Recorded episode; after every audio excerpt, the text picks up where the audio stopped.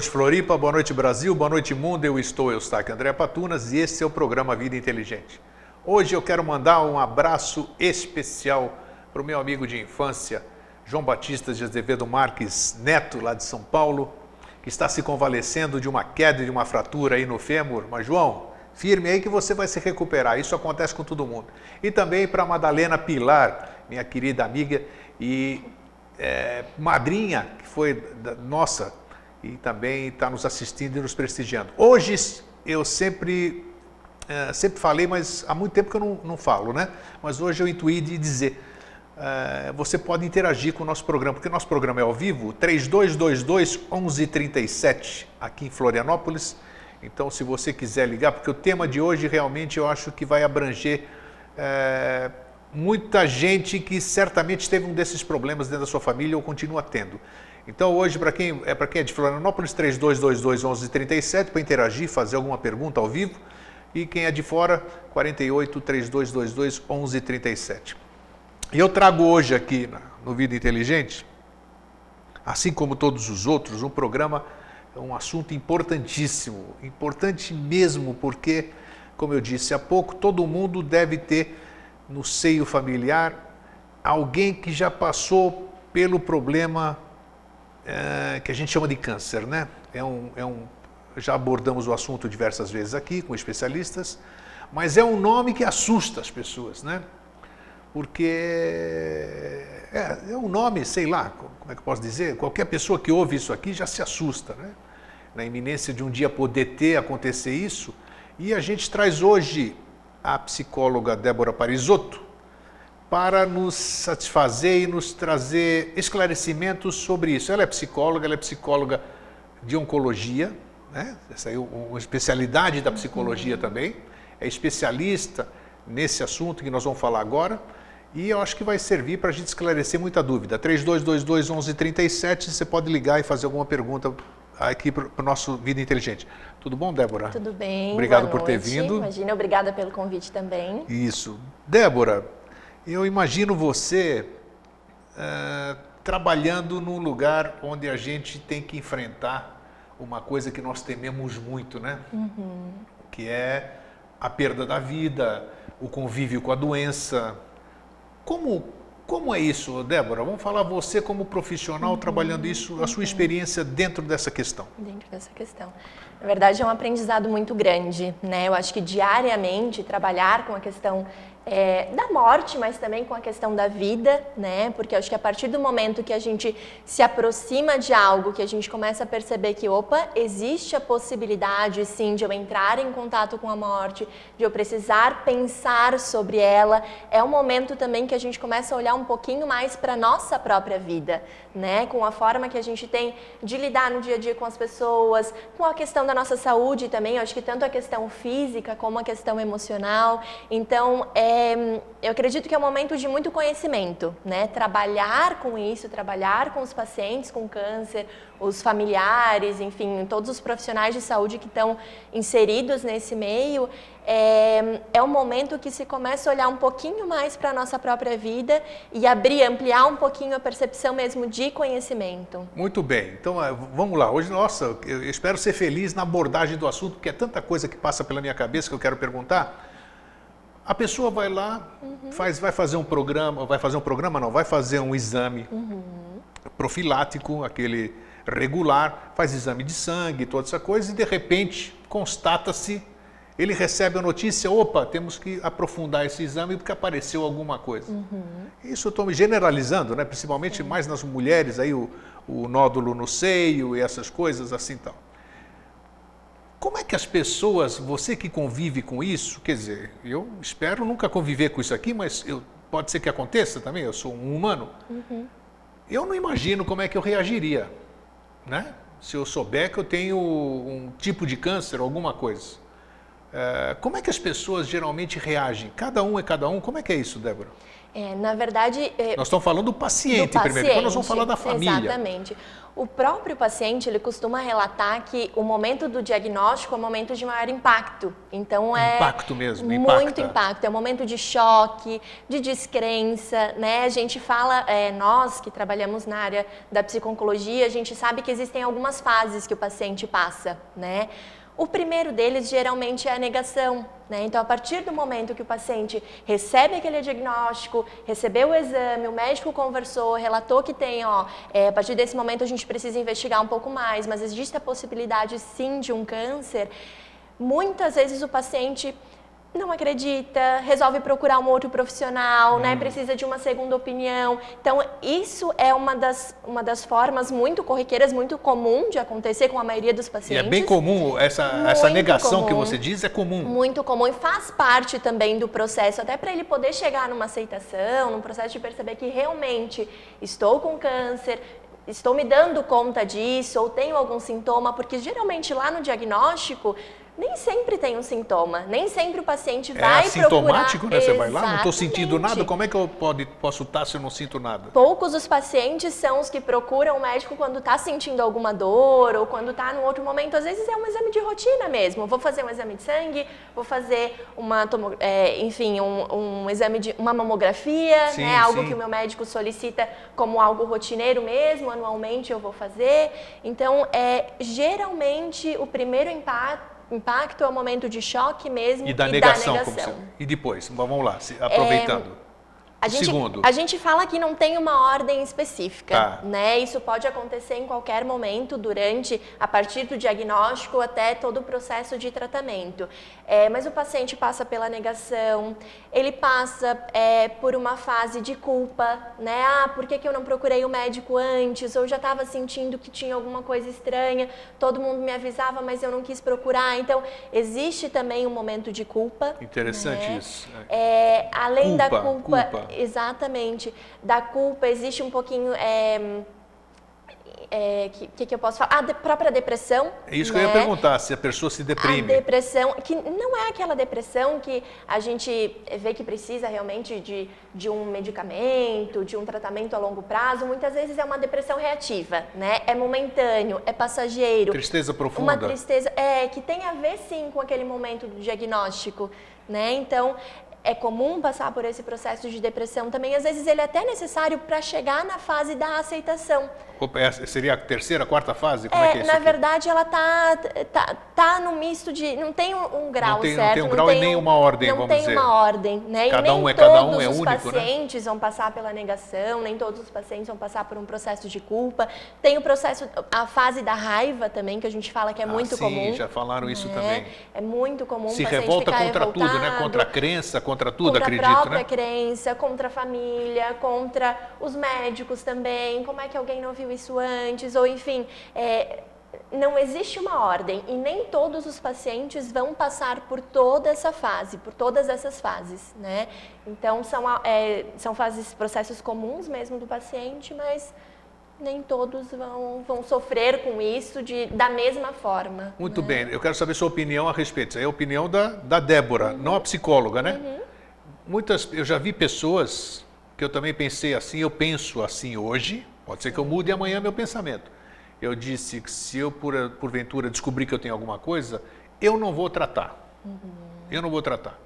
Porque eh, eu tenho visto pessoas que sofrem, tenho visto que é, tem um tratamento que é bom, outro que é sofrimento. Então, se, dependendo do tipo de câncer, não sei o que, se eu vejo que é alguma coisa grave, eu vou preferir ter uma sobrevida do jeito que eu tenho e uhum. a hora que tiver que ir embora. Qual é a sua opinião a respeito? Você acha que. Estou perguntando para a Débora, não para a psicóloga. Você acha que as pessoas devem lutar para viver, vamos dizer? Se você está, e nós vamos, vou te fazer outras perguntas já já, que são consequência disso. Você acha que a pessoa deve lutar ou deve se entregar? Porque você acha que essa questão, esquecendo parte religiosa, não vamos falar de religião sim, aqui. Sim. Você acha que eu posso me curar? A minha força de vontade, a minha, a minha a minha determinação, a minha fé em mim mesmo, vamos dizer, de que eu posso mudar isso, você acha que isso é possível? O que, que você faria, vamos dizer? cada vez mais eu acho que é possível. Na verdade, é, não tem co- é, essa é a opinião da Débora, Da mas Débora. se mistura muito também com a minha parte profissional, Claro. porque eu ouço muito pacientes que chegam para mim e falam assim: é, quando eu fui no médico, ele me falou que eu tinha um ano de vida. Né? Olha, com, com assim- esse ti- com a doença que eu tenho, a localização que ela tá, da forma que ela tá agressiva, eu tenho no máximo um ano de vida. E esses pacientes voltam para mim ou continuam comigo durante dois, três, quatro, cinco, dez anos. Puxa. Né? Então, nem sempre eles ficam curados? Não, nem sempre. Mas muitos deles sim. Então, hoje, trabalhando com isso, acho que a minha parte pessoal também está envolvida com o meu profissional. Eu acredito muito na possibilidade de cura durante o tratamento. Se não da cura, eu acredito muito na qualidade de vida que o paciente pode ter durante esse período. Aí eu vou fazer então, vamos lá. Aí você está conversando com o paciente, você tem que dizer a realidade para ele? Você omite a realidade para ele ou não? É, Como na- é que é isso, essa verdade, questão? é- Uhum. Você pode mentir para o paciente? Você mente ou não mente? Como é que a gente faz um como é que procedimento faz assim? esse processo, né? É, o médico ele está ali conversando com o paciente, é ele quem geralmente dá esse diagnóstico. Dá- dá notícia. Né? É a partir do médico que o paciente sabe o que está acontecendo. A psicologia entra num outro momento, a partir do momento ou que o paciente já sabe, ou os familiares sabem o que estão acontecendo, e a gente vai muito é, saber até onde dá para pisar, até onde esse paciente está sabendo, o que ele quer saber. A gente fa- eu falo muito, né? Acredito muito na questão do tempo de cada um. Nem todos reagem da mesma forma, assim Claro. como nem todos querem ouvir as mesmas coisas. Sem dúvida. Então vai depender muito de cada um de nós, né? Eu acho que a partir do momento, é, se em algum momento acontecer comigo ou com as pessoas próximas ou da mesma forma com os pacientes, a gente precisa ter essa percepção de até onde ir, né? E de repente não é aquele momento, mas mais para frente ele já vai estar um pouco mais seguro na equipe que está acompanhando, quem é que está cuidando dele, quem são os médicos, quem são os profissionais, ou até que ponto a minha família está me dando segurança, e vou começar a perguntar. Né? Eu, enquanto paciente, vou come- começar a questionar o que está acontecendo, é, o que, que eu posso esperar daqui para frente. Eu acho que isso é, uma- é algo muito importante, né, do paciente poder, até para poder fazer seus planos mesmo. Claro. Né? Planos de tratamento, planos de cuidado, de como vai estar em casa, do que é que vai fazer também para curtir ou para aproveitar os seus momentos em que ele estiver bem, porque essa é a intenção do tratamento, é que o paciente tenha é, qualidade de vida. Eu acho que essa é a palavra-chave, né? Esse é o termo-chave, que é a qualidade de vida. Então vai depender muito de cada Você paciente. acha que você, dentro da sua. Você acha possível, Uhum. você como profissional agora, você acha possível eh, você eh, poder participar de uma sobrevida da pessoa? Você acha que o papel do psicólogo, psicólogo oncológico, né, no caso, além de, da, daquele suporte, você acha que o trabalho do psicólogo pode ajudar, vamos dizer, na mesmo a pessoa sabendo, hein, estão falando assim. Sim. É, Você pode ajudar ele a ter uma sobrevida? Você acha que a, a crença, a possibilidade de que ele vai ter uma passagem tranquila, digamos assim, vai? Eu não, vou escapar, mas pelo menos esses últimos dias eu vou viver bem. Qual é o, qual é o papel do, do psico-oncologista nesse aspecto? É, é, é importante ou não? Muito importante. Estou perguntando se é, É, suspeita para responder, é. mas eu quero que você diga para as pessoas também, os familiares também poderem se familiarizar com o problema. Sim. É, na verdade, a gente trabalha muito com a questão, eh, primeiro lugar, a vida, né? Antes da gente pensar lá no- na possibilidade da morte, porque é uma possibilidade de todos nós, a gente vai trabalhar com a vida desse paciente, né?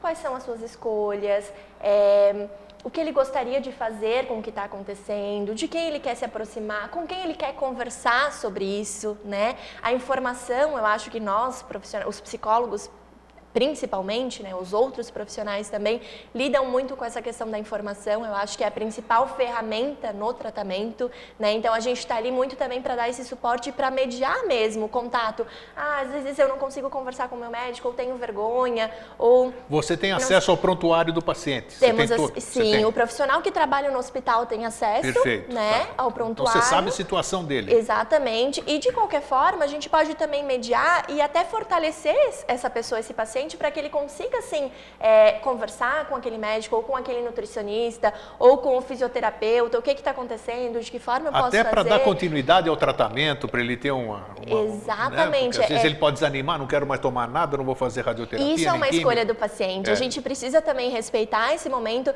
Claro, mas antes... é o momento da revolta, como É você acabou de dizer. revolta. E nesse aspecto, nessa hora que você pode entrar e Sim. dizer, calma, isso aí eu compreendo, Sim, já sim. já já estou acostumado a lidar com isso, você não é o primeiro. E toda aquela conversa, isso que eu digo, isso é importante. Né? Importantíssimo. E, na verdade, a psicologia, é, a- a gente, tem muitos estudos por aí que falam da questão da imunidade, né? Quando a gente fica mais triste, quando algum problema que a gente não consegue resolver fica com a gente durante muito tempo, a nossa imunidade cai sim, né? Isso É já verdade é isso, comprovado. isso é. Isso é verdade. Nos livros, né, Doença como Caminho, que eu sempre falo, Exatamente. dizem que muita, muitos, muitas coisas a nível emocional causam a doença, Uhum. provocam a doença. Existe, né, muitos estudos que falam sobre isso, né? Então a gente não pode tratar mais o paciente só como um ser físico, não, não dá para ter essa divisão, mais- né, do me- da mente, do corpo, não.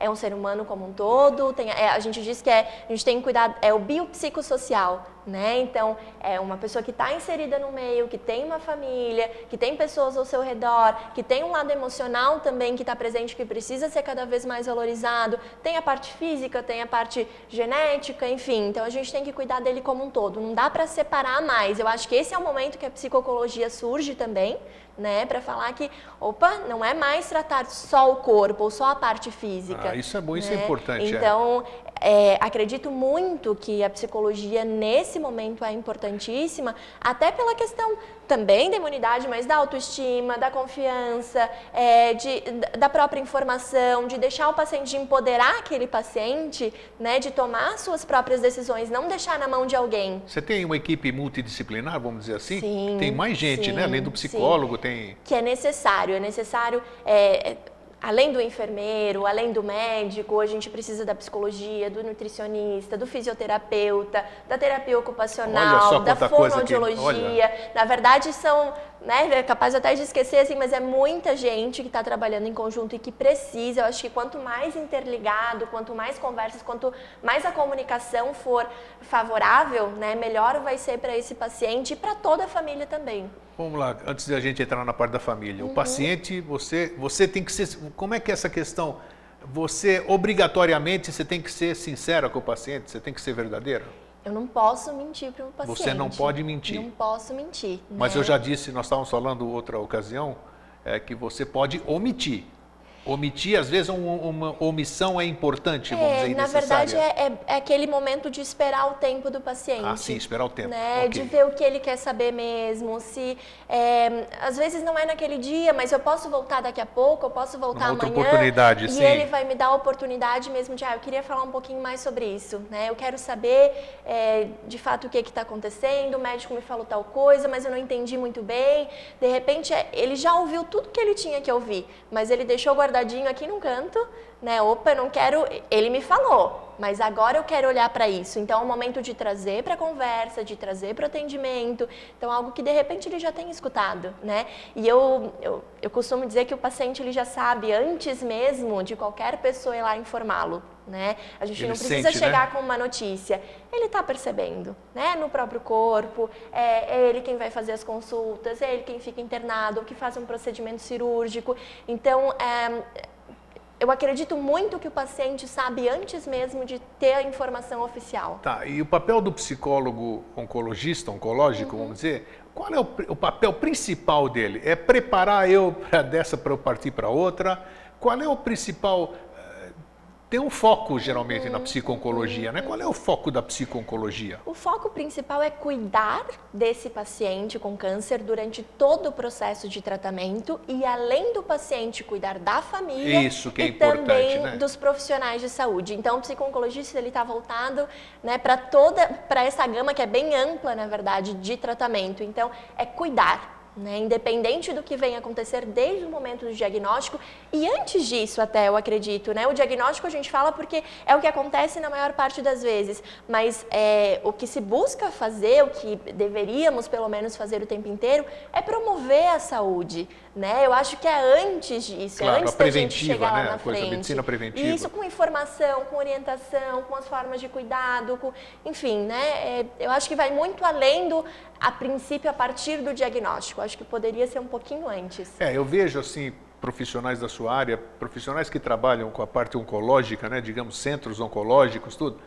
vocês vivem num, ambi num, ambiente que a gente sabe que é pesado, né? Você lidar com a doença, com pacientes, alguns bem, outros pacientes uhum. terminais, você conviver com a morte, com óbitos todos os dias. Você é uma pessoa, você é um ser humano também. Como é que você, vocês profissionais, vocês precisam de ajuda também. Uhum. Vocês recorrem a profissionais para desabafar, fazer. Como é que é isso? Né? Ninguém fala nesse aspecto, né? É Só olha o profissional lá, mas ele também é precisa verdade. de cuidados, é né? Verdade. O que, que vocês fazem para para vocês se equilibrarem? Porque não é possível que você. Não, não existe frieza num ser humano. Uhum. Tenho certeza que você se afina com algum paciente, você sente o óbito dele e, e você vai para casa com, a, com aquela coisa que você conviveu. Como é que você, vocês profissionais da área da saúde, que vivem dentro de um, de um centro oncológico, vamos dizer, como é que vocês se trabalham nesse sentido? Uhum. Onde vocês vão buscar força, ajuda? O que, uhum. que vocês uhum. fazem?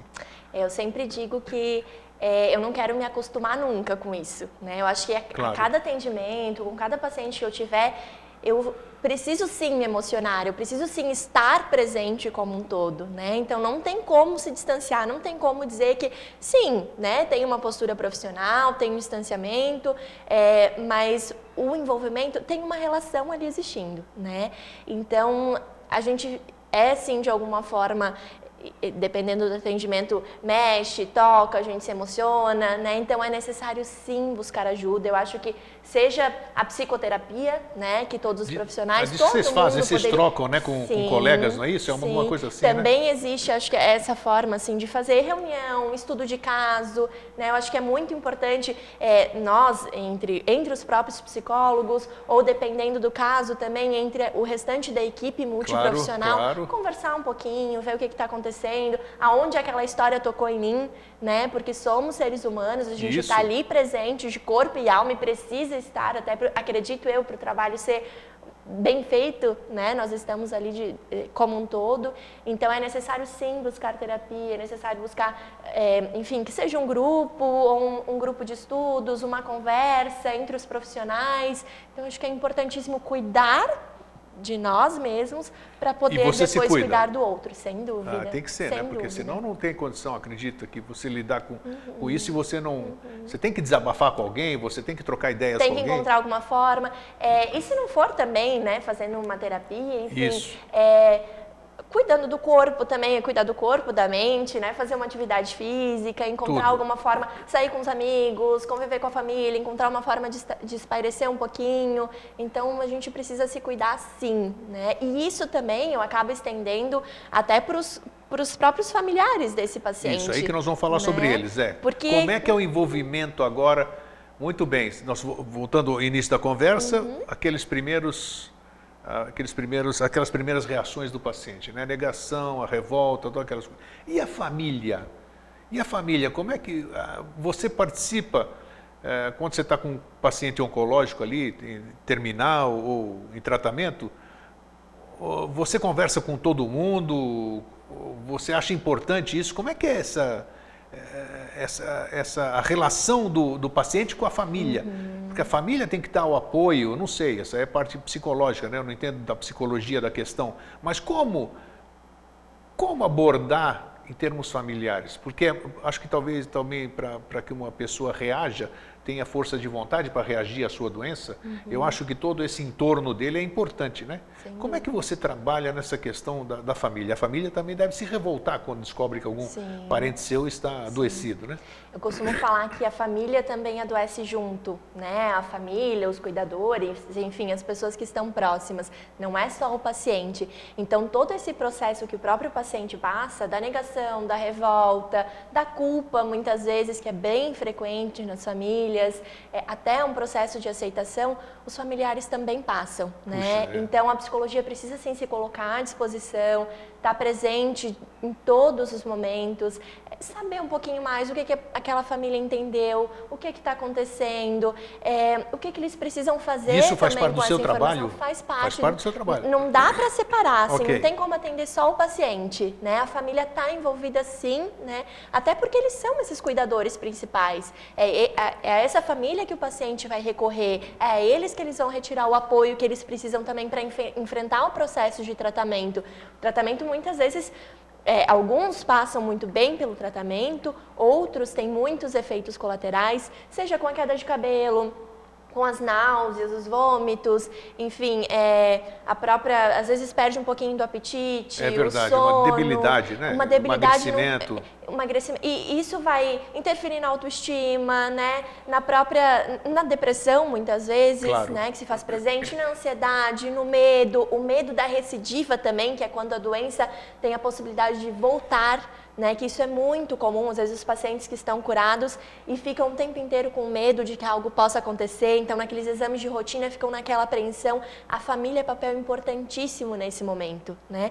Tanto para apoiar, para estar junto, para compreender esse processo, compreender que o paciente em algum momento vai estar triste sim, que ele vai precisar chorar sim, em outros momentos ele vai se sentir muito ansioso e com razão, porque vai estar esperando algum resultado de exame, claro. ou, enfim, então é é um momento de a gente dar também um pouquinho mais de informação, de, de apoiar essa família, de estar do lado, de falar que eles não estão sozinhos, que tem um profissional, tem uma equipe toda ali para orientar. Então, às vezes, eles precisam, ah, não sei o que, que o, o, né, o meu familiar, o meu filho, o meu irmão, o meu esposo, enfim, vai poder comer em casa. Então, o nosso papel também é orientar. Opa, então vamos conversar um pouquinho mais com essa nutricionista? Ah, não sei o que, que ele vai poder. Ele vai poder sair, ele vai poder levantar, é, ele vai caminhar, de que forma ele vai respirar claro, melhor. É saber, né, vamos pra... chamar a fisioterapeuta, então, quem sabe? Então, é, a gente precisa estar tá junto para informar, para dar poder para essa família também, para que eles façam as suas escolhas e para que eles entendam que o paciente tem os seus momentos, tem os seus períodos e que precisa ser respeitado. Em alguns momentos eles precisam puxar a orelha também. Inclusive, vocês têm experiência em tratar com pacientes oncológicos e a família que está tendo um caso Sim. agora não sabe Sim. como cuidar. São coisas que só especialista para dar orientação. Uhum, Isso acho que é imprescindível. Uhum. Assistência social, inclusive. A assistência social, que é, tem um papel importantíssimo, né, junto com o paciente, na questão dos direitos, enfim. É, é, isso aí eu acho que é, tem razão. É, é, uma, é, é, triste a gente abordar esse tipo de assunto, mas é necessário. Agora, me diz uma coisa. É, as pessoas que... Você já viu, você já viu dentro dessa sua vivência, você já viu milagres, o que a gente chama de milagres? Você já viu gente é, conseguir sair de um estado de um estado não muito, como é que se diz, favorável para uma reação Sim você já viu. E a que você atribui isso? Me diga. Você como profissional, Olha. você tem... Estou perguntando na parte profissional, não podemos entrar no, sim, na, nas sim, coisas, sim. né? Que... Eu vi, eu vejo, assim, até com uma certa frequência, é, desde pacientes né, familiares que receberam a possibilidade de o paciente entrar num processo de sedação, né, que a sedação é um momento que a gente sabe que o paciente está num desconforto muito grande, que não existe possibilidade de tratamento naquele momento, o paciente está só em sofrimento, enfim, às vezes já está em, tá terminal, em coma, né, às vezes em fase terminal. E hum, já vi sim o paciente se recuperar. É né? mesmo? Sim. E aqui você atribui? É. O que, que, é o trabalho que vocês fazem? Eu acho que é um conjunto de coisas. É um conjunto de assim, coisas, um você não consegue de definir. Muitas vezes a própria, a própria crença do paciente. Ajuda né, bastante, do claro. Do paciente, da claro. família. É, aquela força de vontade, de acreditar que precisa ficar bem, que vai ficar bem. É, o, o, trabalho também como um todo, o trabalho de todos os profissionais. Eu acho que a parte dos médicos, dos enfermeiros, é, enfim, da equipe toda que está ali dando esse suporte, da psicologia, do, de todos os profissionais e também o próprio afeto, né? Eu acho que, acho que é os né? familiares, né? os amigos, as pessoas que estão junto dando esse apoio, então acho que é um conjunto de coisas, não dá para atribuir só única, exclusivamente a fé ou então a medicina ou não. Acho que tem muitos pacientes que encontram forças próprias ali e que acreditam não, não é esse o meu momento. Eu tenho um pouco mais para viver. Então, conseguem sim, eu já vi recuperarem desse, desse processo que a gente chamaria de fim de vida, por exemplo. Bacana, né? conseguiu ver que sim, uma pessoa sim. reagir. Então, Dá isso... continuidade ao tratamento, fica bem, então isso é possível. Você falou sim. agora há pouco uma coisa que muita gente se preocupa, se preocupa realmente. Eu tenho, eu tenho uma amiga que ela teve um câncer feio, Feio que eu digo porque teve que arrancar útero, teve algumas outras coisas, já faz mais de 20 anos. Uhum. E a gente sempre sabe, isso aí que você acabou de dizer um pouco, da recidiva, aquele perigo, né? E depois disso, ela nunca teve mais nada. Isso aí é um milagre, vamos dizer assim. Milagre na, na, na palavra sem envolver, sem envolver religião. Sim. Então nunca mais aconteceu nada. Esse, qual é a, dentro dessa sua vivência na, na psico-oncologia, o índice de recidiva, ele se atribui a alguma coisa? Ele é grande, não é? Como é que é isso? Uhum. Como é que você prepara aquele paciente que acabou de se curar? Né? Uhum. É importante você dizer para ele, você tem que ficar realmente esses cinco anos tomando esses comprimidos, esse acompanhamento, isso. isso é imprescindível, tal, tal, tal, porque pode acontecer. Já aconteceu uma vez. Como é que é isso? Uhum. É, o índice é muito grande ou não? E como é, é que você prepara uma pessoa que acabou de ser é, de, de, ser agraciada com uma cura, uma né? Vamos cura. dizer. Uhum. É, na verdade, a gente, o paciente tem esses cinco anos de acompanhamento, né? Justamente para saber se continua dando tudo certo, é, enfim, se o tratamento foi realmente curativo ou não. E é, nesse momento a psicologia trabalha muito com a questão da ansiedade, né? Porque existe a possibilidade de uma recidiva? Existe, né? Mas tem uma possibilidade muito grande, geralmente maior ainda, da própria cura, de esse câncer Depende do que está na minha cabeça, né? Se eu ficar pensando que eu vou ter de novo, muito provavelmente eu vou desenvolver de novo, né? Pode desenvolver, Pode, né? muitos não. Na verdade, tá. é uma ansiedade que está ali presente com quase todos os pacientes. A diferença é até que ponto o paciente consegue lidar com essa ansiedade, né? Se ele consegue, mesmo assim, seguir a sua vida, é, fazer outras coisas, voltar ao trabalho, voltar com o convívio social, enfim, aquela rotina que ele tinha antes, mas geralmente sai de um tratamento assim, com muito aprendizado, conseguindo se cuidar melhor, valorizar algumas outras coisas. Então, a qualidade de vida muitas vezes melhora e muito, né? Quando se passa bem pelo processo de tratamento, enfim. É, mas existe sim a possibilidade da recidiva, mas ao mesmo tempo a gente tem que trabalhar para que essa ansiedade da possibilidade não se torne como algo que é 100% certeiro, porque na verdade não é. Né? Muitos acabam paralisando a própria vida com medo de algo que nunca vai acontecer. É, isso é verdade. Né? A pessoa... Então a gente precisa lidar muito com Eu conheço isso. muita gente que não faz exame com medo de, de, de ser, descobrir alguma coisa no exame. Uhum. Entendeu? Isso aí é. Então, é, é isso que como que é esse as... é o processo da negação, Exato. a gente diria. Não, mas tudo né? bem, mas ninguém tem nada. Muita gente tem, tem um medo danado. E como é, como é que... É, como mudar a cabeça dessa, das pessoas, vamos dizer, claro que programas através desse, que nós, como nós estamos fazendo hoje, nós temos uma grande oportunidade de poder esclarecer isso, porque é utilidade pública. Tem muita gente que se nega a fazer exame. Exatamente. Né? Eu não vou fazer, não vou tirar a chapa do pulmão, porque eu tenho medo de que apareça alguma coisa.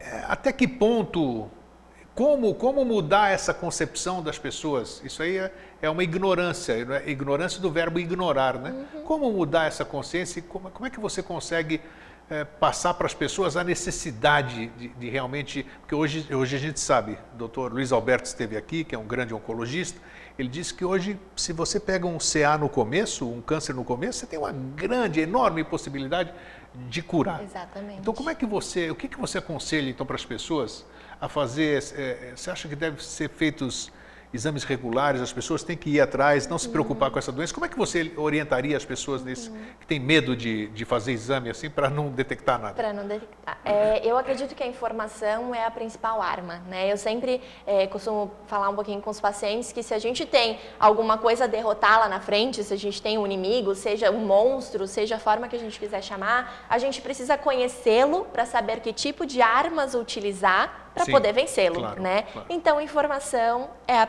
é, o primeiro passo, né? É, tem o tempo de cada um também, de poder buscar, ah, não estou sentindo nada, não preciso fazer exame de rotina. Eu acho que ali também a informação vai atuar. Né? Porque o paciente sabe que é importante, que é necessário ter hábitos de vida saudável, fazer exercício, se alimentar bem, cuidar da, da saúde mental, né? Enfim, então acho que é um, um, amplo aspecto assim que a gente tem que observar para poder orientar esse paciente que ele pode ter maiores cuidados consigo mesmo e não necessariamente ele vai fazer um exame e vai ter alguma coisa. Né? A gente não precisa chegar no extremo de procurar coisas Alguma onde coisa, não é. existem, é. mas também tem essa questão de se deixar um pouquinho de lado. Então, na verdade, é, é aprender a cuidar um pouquinho mais de si. Né? Tem a questão de tem pacientes que têm é, muitos históricos na família, né? A mãe, a tia, a Isso é prima, é verdade. todo mundo Nossa, todo mundo tem mama, um caso na família. Então eu não vou procurar, né? É. Então assim fica com medo, né? Claro. É, na verdade é de, de, de dar um pouquinho mais de, de poder para esse paciente, de ver que existe a possibilidade disso acontecer, de ele ter um câncer sim, mas isso não é 100%, ele precisa saber, né? E depois de ele saber, ele precisa tomar uma escolha também em relação a isso, né? E não querer se cuidar, não querer fazer um exame, também é uma escolha, é, né? Claro, então a psicologia trabalha muito nisso, assim, até que ponto esse paciente reconhece que ele está negligenciando um pouquinho a própria saúde, né? E também dá um pouquinho mais de enfim, de chance para que ele possa se observar, se cuidar um pouco mais de todas as formas, não só fazendo exames, né? Mas sem dúvida é muito importante que se tenha um acompanhamento. Me diga alguma coisa, me diga uma coisa, eu não lembro se eu perguntei para outro profissional que já veio aqui, existe a hereditariedade no câncer? Existe? Uhum, é mesmo? Sim, existe. Existe a parte genética, existe a parte hereditária, é, mas na verdade a gente fala que isso é algo que está ali, que pode acontecer, né? Mas geralmente tem um fator externo, tem hábitos de vida, tem outras coisas que estão associadas. Então não adianta só saber que todo mundo da minha família teve, quer dizer que eu vou ter também. Não. Não né? necessariamente. Né? Não necessariamente. Tem uma chance? Tem, sem dúvida, né? Por isso a gente orienta muito que esses pacientes busquem, façam seus exames de rotina, façam então, seus quem teve, você está querendo dizer que quem teve, isso é um alerta interessante até. Uhum. Quem teve um caso na família, quer dizer, não necessariamente, não mas necessariamente. seria interessante ah, os demais. É, a gente sabe que hoje em dia, né, quase todas as famílias têm alguém que já teve uma história. Né? Eu acho que cada é vez mais, até porque a medicina evoluiu, hoje em dia sabe-se muito mais os diagnósticos, né? Antigamente, às vezes acontecia de alguém morrer e não sabia que tinha câncer, né? Então, hoje em dia também é, a gente tem muito mais informação, a medicina evoluiu, então sabe-se que muitas pessoas ao seu redor, opa, eu tenho um conhecido, tenho um amigo, tenho um parente, sim. mas alguns tipos de câncer, sim, eles são mais é, voltados para essa parte da, da, da hereditariedade, por exemplo, né? Mas sem dúvida, hábitos de vida, né? Os hábitos de vida saudáveis são sempre muito bem-vindos, né? Esses, os fatores ambientais mesmo, até a parte emocional, porque a gente não tem como deixar de lado.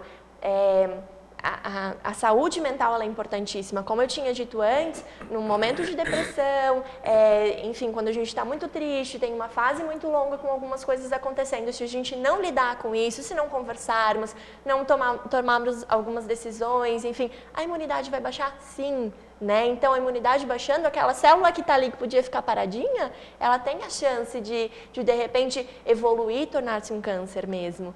Né? Então, tem a parte genética, tem a parte da, da, hereditariedade, mas o restante, sem dúvida, é tão importante ou mais importante. Você está falando da questão da importância. Então, uhum. uh, nesse tratamento que você faz no, numa pessoa, envolve mais coisas, como nós falamos no começo do programa. Qual é a importância? Por exemplo, a questão da, da alimentação. A alimentação do, do paciente com câncer, ela é diferenciada ou não? Sem dúvida, sem dúvida. Por isso que Por que é necessário, que, é essencial que tenha um nutricionista trabalhando com Por os pacientes isso? com câncer. É, até em função de todo o tratamento, né? Tem paciente que faz radioterapia, quimioterapia, procedimento e aí tem que cirúrgico. ter uma alimentação diferente? Cada paciente precisa de um tipo de alimentação, né? Dependendo, às vezes até é, tem pacientes que têm é, câncer justamente na parte digestiva, digestiva né? E aí fica, né? no intestino, enfim. É, então ele precisa sim ter um acompanhamento especializado. É, tem a questão das, das proteínas, enfim, das vitaminas, tudo que ele vai precisar naquele momento. Ele não pode perder muito peso, ele não pode ganhar muito peso, né? Então precisa ter um controle muito grande. Então o profissional da, sem dúvida todos os profissionais são muito importantes e o nutricionista é essencial durante todo o tratamento, né? Ele que vai saber se aquele paciente, de acordo com o tipo de câncer daquele paciente ou com o quadro que ele está vivenciando naquele momento, se ele tem muitos vômitos, o que, que ele vai fazer? Ele está desidratando, não está? Né? Ele vai poder se alimentar só via oral, só pela boca mesmo, ou ele são, vai precisar passar uma São sonda? procedimentos importantíssimos para o tratamento ou para a recuperação do paciente. E o profissional que está especializado nisso é o nutricionista. Ele que vai saber se aquele paciente precisa de um suplemento, precisa colocar uma sonda, precisa fazer um outro procedimento ou se alimentar por uma outra via, porque dependendo da, né, da, da indisponibilidade daquele paciente, então, ele não vai conseguir Então, quer dizer, uma pessoa que está portadora de câncer, seja lá que tipo de câncer for, ela tem que ter uma alimentação diferenciada. Sem dúvida. Sem dúvida. Sem dúvida. Não pode continuar fazendo o que fazia antes. Sem dúvida. Acho que quanto mais orientação, mais informação, melhor para o tratamento. Então, buscar um profissional da nutrição é essencial. E outros profissionais que você disse, né? Às vezes você Sim. precisa, pela debilidade, você precisa fisioterapia, Sim. essas coisas. Agora, me diz uma coisa. Você como profissional da área psico-oncologia, como é que está a divulgação, como é que está o conhecimento da população, o que, que o governo tem feito, o que, que você tem visto da própria associação de vocês, da, dos psicólogos, dos nutricionistas, do, dos profissionais da área da saúde, uhum. na questão de é, esclarecer, na questão de desmistificar e desmitificar uhum. o câncer. Existe muita coisa sendo feita, porque eu percebo que as pessoas é, elas têm medo mais pela ignorância, não sabem, tem medo, até o próprio nome já assusta. Agora, são feitas, a gente não vê muito na mídia campanhas nesse sentido. A gente vê, ó, contribua com o Hospital do Câncer, não sei o que, não sei o que lá, mas a gente não vê, é, não vê esclarecimento profilático o que, que você tem visto, né? O que, que, que essas associações têm feito para... É. Na verdade, é, tem muito ainda para se divulgar, né? Da psico-oncologia, de todos os profissionais que trabalham nessa área, justamente por, pelo medo, né, que se diz, é, ah, muitas vezes não, não falam a palavra câncer, é aquela doença ou é um, um tumorzinho. Então, até de procurar, as pessoas muitas vezes têm medo, até de buscar informações, né? Mas é, existe hoje no Brasil a Sociedade Brasileira de Psico-Oncologia. Opa, né, muito bom. É existe é uma sociedade? Existe uma sociedade que todos os profissionais que é uma da saúde... Eu nem sabia que tinha essa especialidade, psico-oncologia, interessantíssimo Exatamente. Isso. E não é só para os psicólogos. Às vezes vezes, em função do nome, né, as Sim. pessoas acreditam que é só para os profissionais da psicologia. Não, é para todos os profissionais da saúde que trabalham na oncologia. Hoje em dia, se eu não me engano, em torno de 60% dos profissionais que estão lá ou mais, enfim, são psicólogos, mas é voltado para toda a amplitude é, dos É bom para conhecer, né, saber como proceder, Exatamente. né? Exatamente. Então, acho que a sociedade é uma das formas né, de divulgação do trabalho, do conhecimento. Existem alguns cursos também, e nós, enquanto profissionais, precisamos também nos atualizar também constantemente, né? Então, existe sim, mas eu acho que está muito é, voltado para uma única parcela da população, ou para quem estuda, ou para quem trabalha com isso, ou infelizmente apenas para quem é convive é agora com é. a doença. Então, teria que ser feito uma, alguma coisa mais profilática, né? Vamos Exatamente. dizer, olha, o câncer é uma doença tratável, incentivar as pessoas, incentivar, né? Incentivar no sentido de buscar, vai fazer o exame, não tenha medo de fazer o exame. Se você achar um câncer no começo, ele é tratável, a gente tem um índice de cura elevado. Então, é isso que eu te perguntei. Você acha que carece mais de ter uma, essa informação para o é, público? Que é exatamente aquela parte da prevenção que a gente estava falando antes, é. né? Da necessidade mesmo de se cuidar, de fazer alguns exames, enfim. Eu acho que isso não precisa ficar voltado como... É, senão a gente entra na ansiedade também, Com de certeza, ficar como o tempo claro. inteiro, vou ter que fazer todos os exames possíveis, todo ano, o tempo inteiro, ou cada mês tenho isso para fazer. Não é nesse sentido, mas é de conhecer, é de conhecer o seu corpo, né? Eu acho que o autoexame também, quando a gente fala, quando tem a é, época do exame dizer, de mama. Isso, exatamente, mas é só isso, né? Só levantar a mão, ver se você tem algum carocinho. Isso. O homem também tem que fazer isso, nós já falamos, né? É. É só é. isso, mas na verdade é isso sim, porque muitas pessoas nem isso fazem. Não, nem isso, né? exatamente, mas tem outros, todo mundo tem pensa que só tem coisas. mama, mama para as mulheres, o útero e próstata para os homens, uhum, mas cânceres a gente uhum. sabe que tem N Inúmeros, coisas. Né? Inúmeros. Você pode ter uma verruga e você aquilo lá for ser um melanoma, então tem uma série de coisas. Acredito eu, que ainda precisa ser trazido a público, né?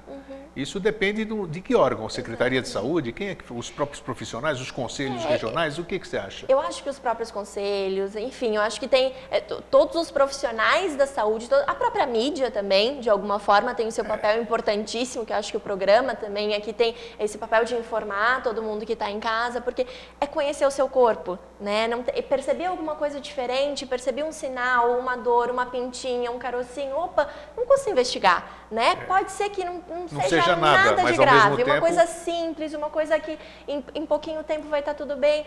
Mas, se for um câncer, existe sim a possibilidade de um tratamento. Né? E quanto antes for de- descoberto, melhor, as chances de cura são altíssimas. Então, eu acho que todo mundo, a população em geral, poderia fazer também isso de, em casa, orientar, observar, né? conversar sobre isso. Está acontecendo alguma coisa? O que, que a gente, o que, que cada um está sentindo, né? O pai, a mãe, porque existe também nos jovens, nas Claro, crianças, claro, né? claro. Não é só nas A gente pessoas vê isso, infelizmente jovens, a gente mais vê velhas. gente novíssima, crianças mesmo, com câncer, tudo. A gente sabe que é uma de- degeneração das células, né? aquela multiplicação Uhum. desenfreada. Mas me- isso, é, isso me faz te perguntar, é, o fator psicológico, como é que a gente pode. Tem, tem coisas que desencadeiam. Eu já disse que tem livros, livros escritos por médicos é, que, que atribuem a diversas coisas emocionais a provocação de doenças, né? O não dito, né? Muitas vezes falam o Exatamente, não é, dito. vai ter câncer na garganta, alguma coisa essa área. Dizem que o ódio desencadeia o, o- o câncer, o câncer de rins, né? O medo, o medo dá nos rins, o ódio desencadeia outro.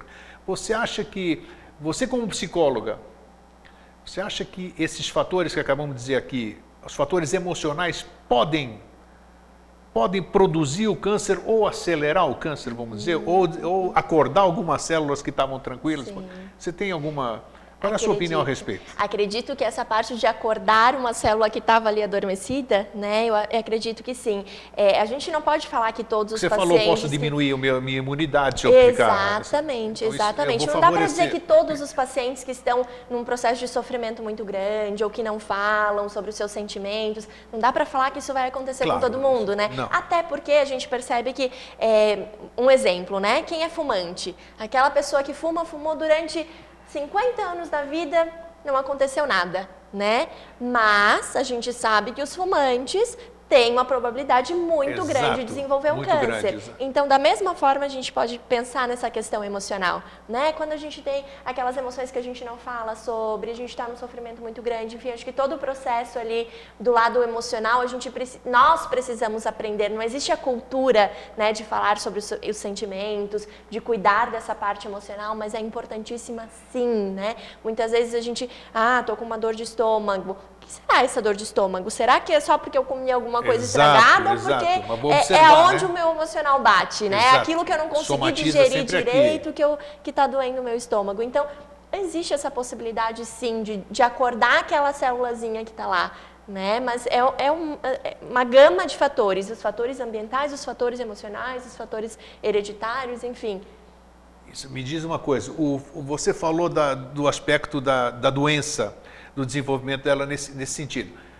Como é que eu- hoje o estresse, o estresse, ele tem, existe algum estudo estresse e câncer ou não? Existem. Acho que cada vez mais essa parte do, desse lado emocional, da ansiedade, do estresse, da depressão, eles estão é, voltados mesmo para essa parte da saúde e com o câncer. Então, as há- pessoas há num muita coisa ainda pra ser estudada, né, Muita coisa para ser estudada, sem dúvida, né? Mas já existem estudos, né, que falam sobre isso, dessa possibilidade ou de alguma ligação do ritmo de vida, da correria e, e- e o estresse, na verdade, ele está ligado com muitas coisas. né? As pessoas não comem direito porque trabalham o dia Comem inteiro, mal, não comem dorme mal, não direito, dorme- exatamente, Então, vida sedentária, uma série de, de fatores. Exatamente. E o estresse, então, ele está envolvido com isso de alguma forma, sim. Existe a possibilidade também de baixar a imunidade. Não Né? dúvida, então, é. baixando a imunidade, existe a possibilidade de alguma doença, de algo A no alimentação que a gente falou, com os agrotóxicos, com uma série de coisas que a gente tem. E me diz uma coisa agora, vamos voltar para o começo da nossa entrevista. Ah, as pessoas que. Isso aí é uma surpresa desagradável, né? Você fazer um exame e tudo. Como é que a gente, então. ah, como é que a gente se comportaria Hoje, a gente já falou disso aqui agora há pouco, como é que é. Mas hoje as pessoas descobrem qual é a primeira atitude que as pessoas devem fazer. É, eu descobri que eu estou com, com CA. Uhum. O que, que, eu devo fazer? Comunicar à minha família? Uh, que orientação? Ele, eu, descobri agora, eu não tenho psicólogo, não tenho nada, eu fui fazer um exame de rotina e descobri o uhum. que, que as pessoas devem fazer. Porque deve ser terrível realmente você descobrir que você tem essa, essa doença que causa um pavor incrível para as pessoas. Né? Uhum. Quais são os procedimentos, então, voltando para o começo da nossa entrevista, orientação, descobriram que a pessoa está com alguma coisa. O que, que ela faz?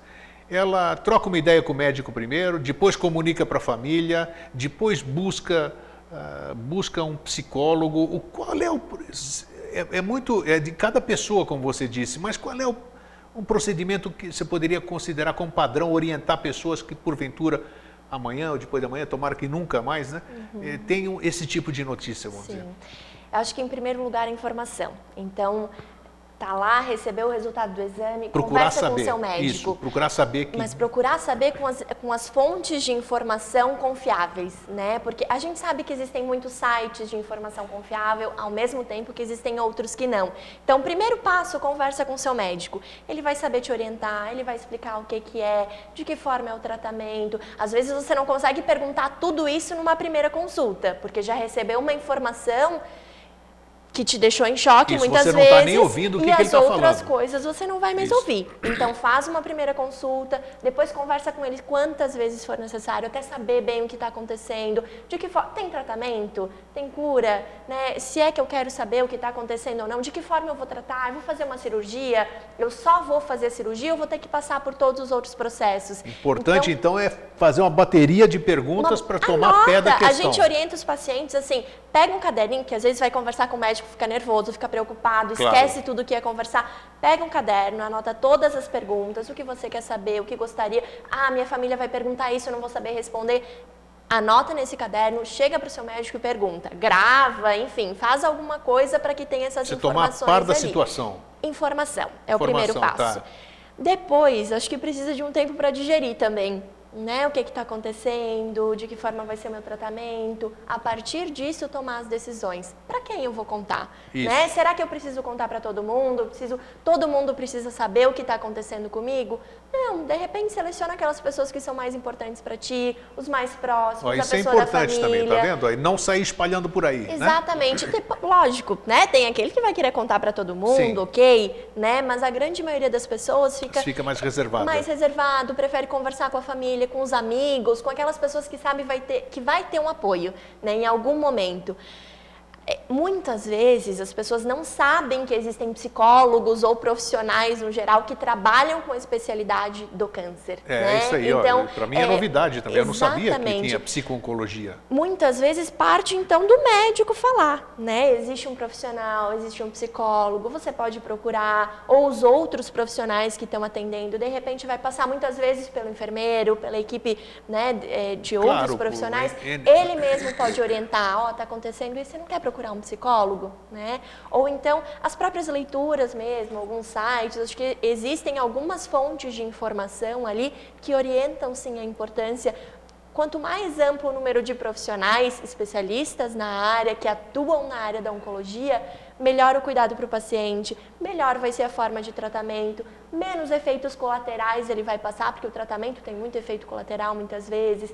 Então, quanto claro, mais. Claro, e com uma boa orientação você pode diminuir esse, Exatamente. Efeitos, Hoje né? em dia, como eu tinha dito, a medicina evoluiu muito. Então, a gente tem muitos medicamentos que podem aliviar quase hoje, por muita, completo, mu muitas muita vezes quimio, hoje nem cabelo cai, né? Depende da... Dependendo da quimioterapia, Exato. tem quimioterapia que o cabelo não cai. Então, Exato, tem, é, paciente... tem níveis. Antes era um nível só, hoje isso, já tem... Isso, às vezes tem paciente que diz assim, não, eu não vou fazer quimioterapia, eu não quero tratar porque o cabelo vai cair, né? Isso, isso é a falta de informação. Com certeza. Né? Porque nem toda quimioterapia faz o cabelo cair. Né? Exato, né? tem isso. E aí, se cair, a gente vai mostrar que tem outros recursos claro, também. isso né? aí é temporário. É você temporário. vai perder hoje, você vai recuperar a sua saúde, Exatamente. né? Então, tem... então, esse é o papel do psicólogo, de orientar, de informar, de abrir, abrir um pouquinho também esse campo de visão, né? Dá sim para encontrar uma outra forma de se sentir bonita, de, claro, né? Existem claro. alguns lugares que tem doação de peruca, né? A gente sabe, o próprio Cepom mesmo tem esse tem um banco de perucas que você pode ir lá, ah, pode bacana, pegar emprestado a peruca, fica durante todo o seu tratamento, depois que acabar você devolve porque tem alguém que vai querer esse também. CEPOM que ela então... disse é Centro de Prevenção Oncológica, né? Isso. Que bacana. Me diz uma coisa, e essas pessoas então, uh, que, elas têm uma retaguarda bacana, que, como você disse. Agora, elas só têm essa retaguarda indo, por exemplo, como você falou no CEPOM, ou essas pessoas podem, eh, podem requerer um profissional, um profissional atende, um psico-oncologista, ele atende, uhum. ele atende, tem o seu consultório particular, Exatamente. ele faz consultas Exatamente. também? Exatamente. Como é que é isso? Tem, né, todos os profissionais, eh, os psicólogos, os outros profissionais que trabalham na área do câncer, tanto nos hospitais, né, no Hospital do CEPOM, por exemplo, Centro de Pesquisa Oncológica, é, nos consultórios, os planos de saúde, ah, de tem, forma é? particular, né? Então, na verdade, é muito mais de, de pesquisar, a partir do momento que sabe, opa, estou passando pelo tratamento, descobri o diagnóstico, eu vou pedir orientação, né? Quem é que eu posso procurar? Aonde? Quem é que o doutor me indica? Né? Então, existem sim em Florianópolis alguns lugares que fazem esses atendimentos, vários profissionais de forma particular, por plano, é, pelo Sistema Único de Saúde. Olha que bacana Então, é, eu acho que é o momento Essa mesmo informação é importante. Importantíssimo. E, e aqui a, a Débora Parisotto, que é psicóloga oncologista, né? Psicóloga e tem especialização em oncologia, né? E ela atende através do e-mail Débora Parisotto com S2T, Débora, tudo junto, Débora Parisotto, arroba gmail.com. Débora Parisotto com dois T's e com S, arroba gmail.com. Então, quem quiser pode escrever para Débora alguma coisa que nós deixamos de. Porque o assunto é vasto para caramba, tem muita coisa que a gente quer perguntar e acaba dando branco, a gente não pergunta. Então, quem quiser algum esclarecimento, a Débora, antes do programa, já me passou o e-mail, se dispôs a dar contribuição que, é, com o conhecimento que ela tem, esclarecer famílias, e ela atende aqui em Florianópolis, né? Claro, nós estamos falando de Florianópolis, mas está aí o, o, o e-mail à disposição, Débora parisota.gmail.com. Débora, que considerações você gostaria de fazer, depois a gente abordar um assunto eh, de forma leve, um assunto uhum. pesado de forma leve, né?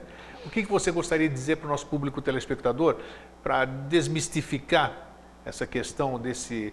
Eh, desmistificar não, eh, como é que se diz? Dar menos... fazer com que as pessoas tenham menos medo dessa palavra, né? É uma coisa tão comum, então, e a gente vê nós falamos sobre recuperação, você disse que muita gente teve cura, a gente vê muita gente com sobrevida muito grande. Que, que, que, que recado você passaria para essas pessoas? Que qualquer um de nós está sujeito a ter uma coisa dessa. Uhum, então, o que, que você passa uhum. como psicóloga? Né? Você estudou muito tempo para você exatamente lidar com, com, com, com, os sentimentos do ser humano? Uhum. Eu acho que o recado é aprender o autocuidado. Né? Em primeiro lugar, eu acho que é buscar não só o cuidado do corpo, não só a parte física, não só fazer toda a bateria de exames que precisa ser feito, mas cuidar sim do lado emocional, cuidar sim da parte da alimentação, cuidar das atividades físicas, dos bons relacionamentos, relacionamentos interpessoais, no convívio com a família, com os amigos, que é o que eu estava falando lá na frente. Então, a gente precisa aprender a se cuidar um pouquinho mais, né? A partir do momento que a gente conseguir viver de uma forma mais leve, mais tranquila, menos estressante, com menos correria, se cuida e mesmo que seja nesse no, no dia a dia que a gente tem, você vai ter de desenvolver alguma coisa. Que a gente possa se olhar e parar um pouquinho mais. Opa, será que eu me alimentei bem hoje? Será que eu bebi minha água? Será, enfim, como é que eu tô?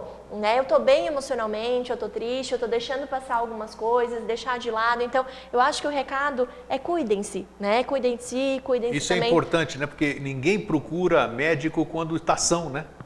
Né? A gente não sente nada, a gente não procura. E a maioria dessas, desses problemas são assintomáticos. Né? Exatamente. Né? E a parte emocional, não dá para deixar de lado a parte emocional. Acho que a gente já chegou no momento que a gente precisa olhar para no, o nosso corpo, para as nossas vivências como um todo. Né? Então, cuidar da parte emocional. Procura um psicólogo, sim. Procura uma forma de, não sei, alguma dança, alguma atividade que vai te fazer bem emocionalmente.